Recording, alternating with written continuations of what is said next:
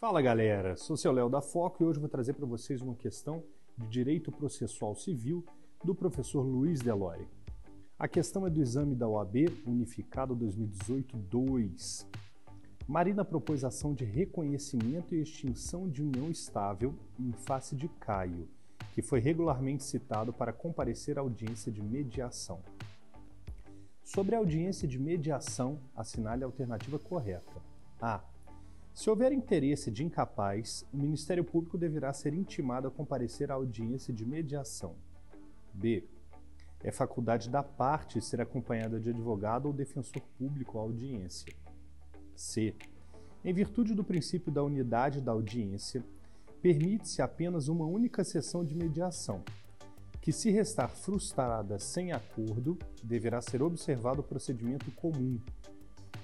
É lícito que, para a realização de mediação extrajudicial, Marina e Caio peçam a suspensão do processo. Vamos às respostas. A. Incorreta, pois não há previsão legal de participação do MP nessa audiência do artigo 334 do Código de Processo Civil. B. Incorreta, porque é obrigatória a participação de advogado, também de acordo com o artigo 334, parágrafo 9.